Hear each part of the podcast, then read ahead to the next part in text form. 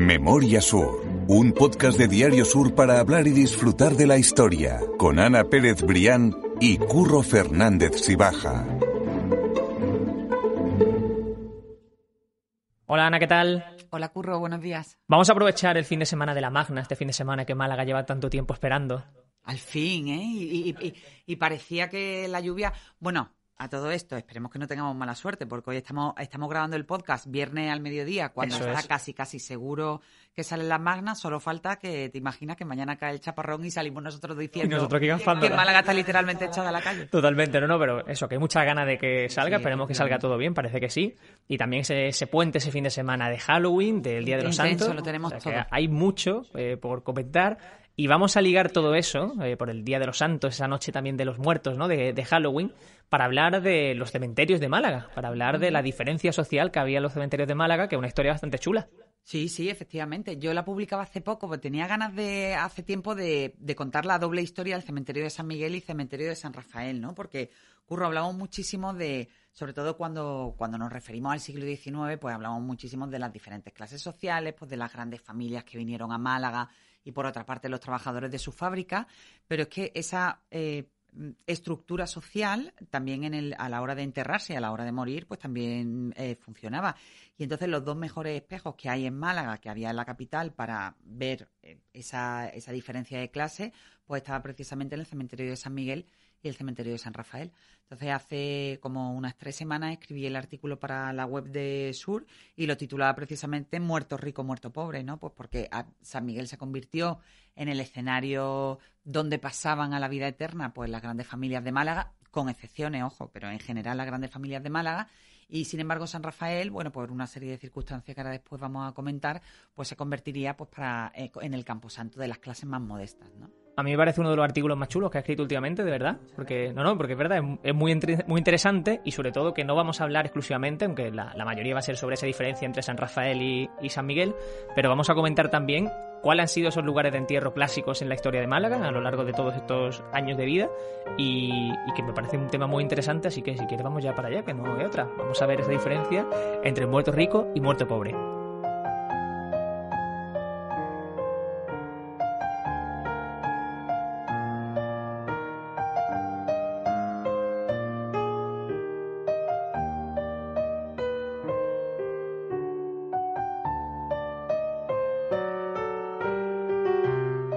Decimos, vamos a hacer antes un repaso por esa eh, Málaga anterior a la existencia del cementerio de San Miguel y del cementerio de San Rafael.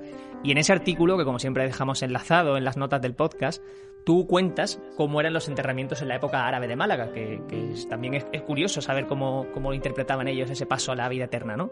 Sí, efectivamente ocurre. Es que yo creo que la historia de los vivos, eh, donde casi siempre nos centramos, no está completa sin la historia paralela de los muertos. Entonces, a la hora de ver cómo eran esa- esos rituales de enterramiento de las diferentes culturas, pues se, se comprenden también muchas de las cosas y muchas de las formas de funcionar de las sociedades, ¿no? Como tú decías bien, bueno, los, los primeros datos históricos, aunque no hay muchos, pero sí se sabe aproximadamente, eh, o que cuando entraron los árabes en Málaga durante esos siglos, bueno, pues ellos enterraban a sus muertos pues, en la zona de los jardines, en la zona cercana a sus viviendas. Y el cambio se produce, el cambio radical, como en muchas otras cosas, se produce cuando entran los reyes católicos en Málaga, cuando conquistan la ciudad, bueno, pues que construyen esas cuatro iglesias de las que ya hemos hablado aquí en alguna ocasión, por recordarlas son la iglesia de la Encarnación, el sagrario que corresponde con la catedral, los mártires San Julián y, y Santiago. San Julián, sí, no, San Juan, perdona, sí, efectivamente. Y entonces eh, todo el, el ritual y todo el sistema de enterramiento cambia porque, bueno, los reyes católicos mm, ordenan o, bueno, o, se, se impone esa costumbre de hacer los enterramientos en suelo sagrado. El suelo sagrado, lógicamente, era el de la iglesia, y entonces, en torno a esas grandes parroquias, pues se van desarrollando en paralelo los camposantos, que, que en ocasiones abrazaban la, la iglesia, y en otras era dentro, dentro del templo. Sí, siempre querían esa relación, obviamente, Sí, sí. cerca de lo que era una referencia de. Efectivamente, tenía con que Dios ser en la santo. Eso es, sí, es, es curioso, la verdad. De hecho, a- hubo poco, volviendo un poco al tema de los árabes, que se encontraron unas ruinas en calle Agua, ¿verdad? En un aparcamiento Sí. de una de unas viviendas y, y no sé en qué ha quedado ese tema, pero es cierto que hubo también bastante revuelo. Efectivamente, y por aquí en la zona de Martíricos también cuando se hizo las, cuando se hicieron las catas ar- arqueológicas para los edificios que se han construido también se encontró algún resto. Claro, que eran todas esas afuera, cerca todavía de la ciudad, pero esas... Sí, claro, era la afuera, afuera, era, no sé, eh, claro, esta parte concreto era extramuros. Claro, exactamente, sí, eh, eh, es curioso, la verdad. Como decías, con la llegada de los reyes católicos comienzan esos enterramientos que eran al, al abrigo de alguna iglesia, ya sea dentro o fuera, y cada parroquia tenía su enterramiento muy bien definido. Y hay unas palabras de nuestro admirado Narciso Díaz de Escobar, tan, tan recurrido en, este podcast cuando necesitamos información, que explicaba muy bien cómo era el, proceder o, la situación en cada iglesia, ¿verdad? Sí, efectivamente. Además, también incluso en esas iglesias eh, pues, había clases sociales a la hora de enterrar. Tengo aquí delante el texto, Curro, y Narciso Díaz Escobar dice específicamente que en el sagrario se sepultaba a los desamparados, a los que sufrían penas impuestas por la justicia y a los muertos violentamente con escasas excepciones. En los mártires San Juan y Santiago se construyeron amplias bóvedas y el convento San Luis el Real, conocido por San Francisco, era el preferido por las más nobles familias de Málaga. También se refiere a que los miembros del cabildo eclesiástico tenían bóvedas en la catedral y sabido es que en la mayoría de las iglesias no había capillas sin enterramiento de propiedad particular, abundando estos en la Victoria, la Merced, San Bernardo y el Carmen. De la Victoria yo creo que hemos hablado de uno de los mejores ejemplos de enterramiento del llamado barroco tétrico, ¿no? que como es la crista de los condes de Buenavista, que es una absoluta maravilla y que da idea también de con qué mimo y con qué incluso con qué dispendio económico preparaban los nobles, los nobles, la buena familia, su tránsito al, al más allá, porque era una cuestión muy importante. Tú tenías que trabajarte en la vida terrenal incluso esa forma de, bueno, de, de morir al fin sí, sí. Ya hablamos incluso que en esa época, en esos siglos XV, XVI y, XVII, empieza a haber una diferencia social en el lugar de enterramiento dentro de la propia ciudad. Curro, acuérdate que en el podcast de hace relativamente poco, cuando hablábamos de los ajusticiamientos de Málaga, pues decíamos que los ajusticiados y los y los condenados por por ese tipo por, por asesinato, por contrabando, por todo el tipo de delitos que implicaban la pena capital, se enterraban en la iglesia de San Julián. Acuérdate que la iglesia de San, el hospital de San Julián, que hoy en día es la sede de la agrupación de cofradías, y ya hacemos ahí el guiño a la magna, bueno, pues eh, lo, lo, lo llevaba la Orden de la Caridad, pues que era la que se encargaba de dignificar los entierros pues, de esos desgraciados que terminaban sus días en la horca de, de Puerta del Mar o en la Plaza de las Cuatro Calles, ¿no? Donde estaba la cárcel, hoy Plaza de la Constitución. San Julián también era un lugar de referencia para, para esos enterramientos de la época. Así que estaba muy delimitado.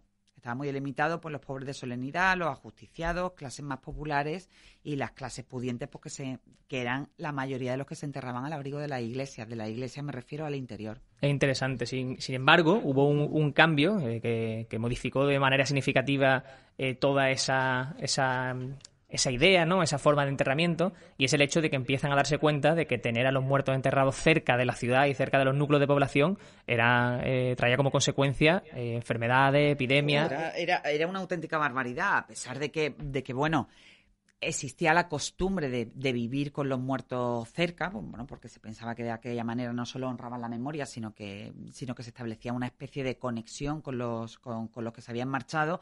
Bueno, pues aquella situación se convirtió pronto en insostenible. A pesar de que en Málaga Curro ya se, ya se enterraba en las afueras, eh, por ejemplo, en casos de epidemia o de enfermedad, que las autoridades sí que habilitaron algunos, eh, algunas zonas eh, que estaban bastante alejadas de la ciudad. Acuérdate cuando hablábamos en el podcast del origen del ejido, que el origen del ejido del barrio precisamente eh, se le llamaba el carnero, pues porque era allí donde se abrían las enormes zanjas donde iban a parar pues todos los ciudadanos que morían por, por causa de epidemia o, u otras enfermedades. Eso efectivamente rápidamente se convirtió en insostenible, pues porque las epidemias se propagaban con mucha facilidad, con el muerto casi casi en la puerta de tu casa o en la puerta del mercado, curro, imagínate lo que tenía que ser eso. Y entonces, pues sí, las autoridades de la época empezaron a, mm, sopesar ese cambio necesario, ¿no? Uno de los primeros en hacerlo que también hemos hablado de, él aquí en este podcast. Ya estoy viendo que hemos hecho ya. Es que estamos haciendo ya un glosario desde la Málaga. Pues fue en el año 1781 el obispo José Molina Lario, pues que ya intentó de una manera más o menos formal ir recomendando esa necesidad de que los enterramientos, en la medida de lo posible, se hicieran fuera de la iglesia. ¿Qué ocurre? Pues que por una parte, pues los ciudadanos pues se resistían. En toda la cultura funeraria, curro, las, las costumbres están sumamente arraigadas. Entonces, cualquier cambio de costumbre implica una desconexión total con tu ser querido. Entonces, eso ocurría en ese caso y después, por otra parte, la iglesia, que lógicamente al prescindir de los enterramientos en su área de influencia, tanto dentro como en, en los patios o en los jardines, pues perdían bueno, una vía de ingresos pues que era bastante apreciable. Entonces aquello costó muchísimo tiempo hasta que eh, ya se tuvo que hacer por real decreto, como se hacen las cosas cuando, cuando realmente las quiere imponer. Y fue el rey Carlos III, pues cuando dictó una real cédula en 1787 ya prohibiendo expresamente que los enterramientos se hicieran en la iglesia. Y además eh, daba las claves eh, para que las autoridades después de cada, de cada ciudad pues buscaban en, los, en las afueras de, los municipios los lugares óptimos para hacer los enterramientos.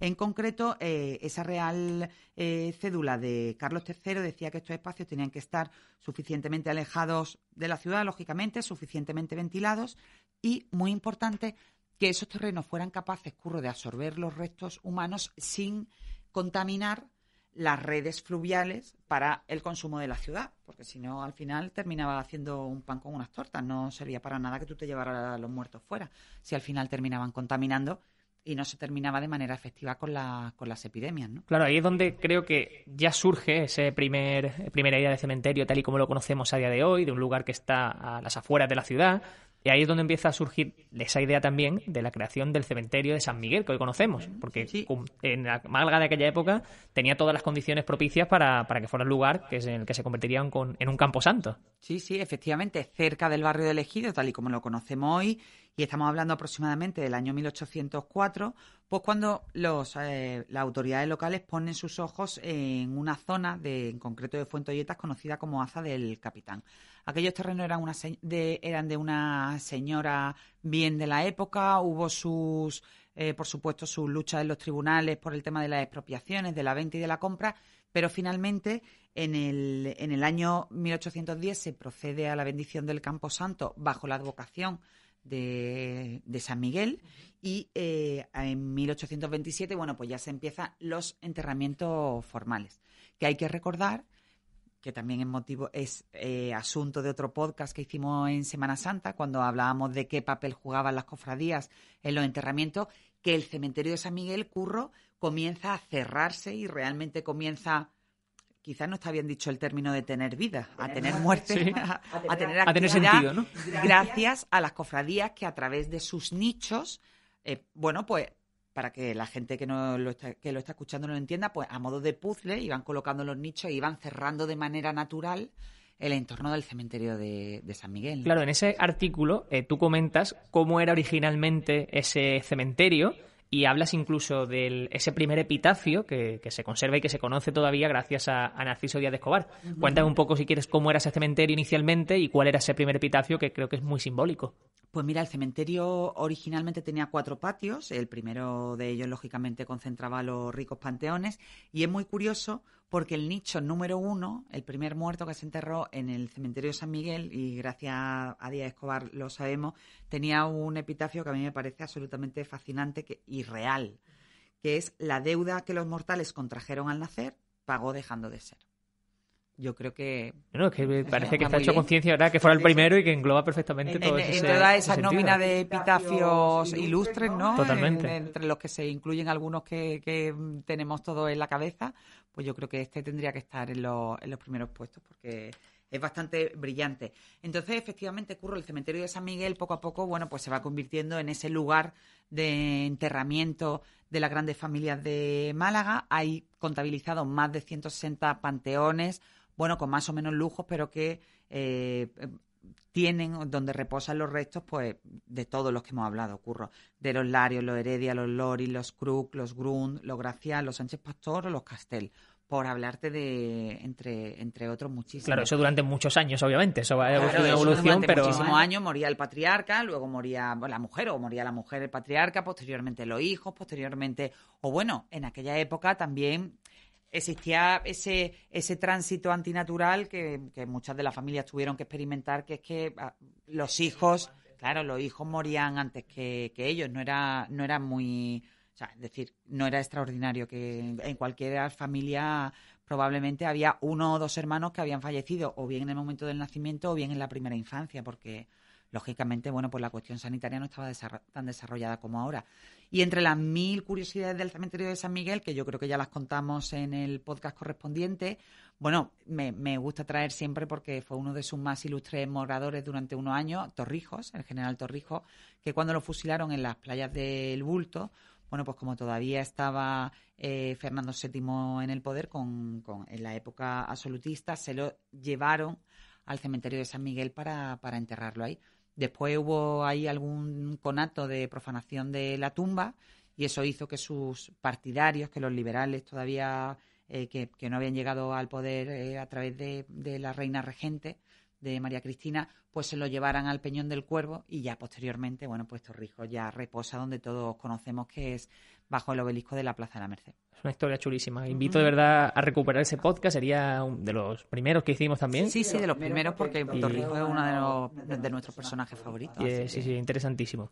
En ese eh, cementerio de San Miguel, en ese siglo XIX, empieza a construirse ya esa historia, esos eh, mausoleos, esos panteones que todos conocemos a día de hoy, y que yo insisto a la gente en que no deje de visitarlo, que de verdad que es un cementerio que merece mucho la pena, que ha sido rehabilitado hace poco, y que, es una joya que tenemos muy cerquita del centro de Málaga y que que lo que hemos hablado alguna vez ya, que los ingleses, quizás los británicos, tienen esa vida más cerca del cementerio y de eh, lugar de visita, y aquí en España no la tenemos, pero que el, desde luego el cementerio de San Miguel merece la pena que se visite.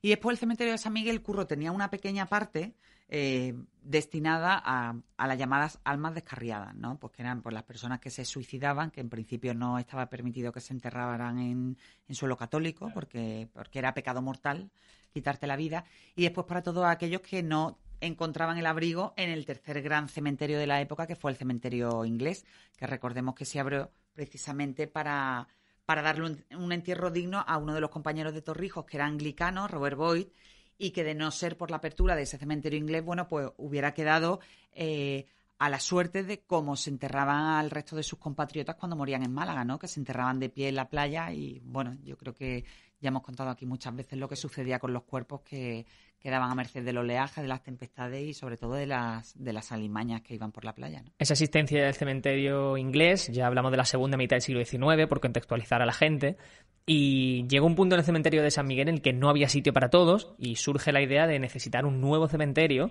sobre todo para las clases más modestas, que eran las que no podían permitirse esos enterramientos. Y ahí es donde nos encontramos ya con el cementerio de San pues Rafael. San Rafael. Sí, efectivamente, el cementerio de San Miguel Curro no tardó, no tardó mucho tiempo en quedarse pequeño, apenas un puñado de décadas, que son muy poco para, para la imagen o para la proyección al principio que tú haces del cementerio. Entonces, el cementerio de San Rafael, en principio, no iba a ser un cementerio concebido para las clases modestas porque había bueno, había un buen diseño arquitectónico, las autoridades le dieron muchas vueltas a la hora de elegir el terreno, estuvieron eh, debatiendo si entre Teatino o Gamarra, finalmente pusieron los ojos en una zona conocida como Corral de las Vacas o Aza del Garabato, quizás los más antiguos del lugar todavía se refieren a ella como el Batatal, porque era también una zona donde se cultivaban batatas. Y, ya te digo, pues con el paso del tiempo, pues se hizo imprescindible eh, plantearse ese plan B, ¿no? Ese, ese otro cementerio. Estamos hablando del año 1864 y para ponerlo en marcha, bueno, pues le encargan la obra al arquitecto municipal Cirilo Salinas, pues que hace, como te digo, pues un diseño bastante digno, pues con su mausoleo, con su capilla, con varios patios, es decir, con la edición clásica y convencional de un cementerio. ¿Qué ocurre? Pues que una serie de bueno de contratiempos que al final se van uniendo, problemas burocráticos, falta de financiación y la velocísima eh, mm, ocupación del cementerio de San Miguel hizo poco menos porque se abriera mm, pronto y mal. Cuando no, estuvo, no estaba ni acabado, ¿no? Se, abrió pues la capilla tal y como la había proyectado Cirilo Salinas, sin, mausoleo, con, unos patios mucho más reducidos, pero ahí, pero ahí precisamente se a hacer enterramientos.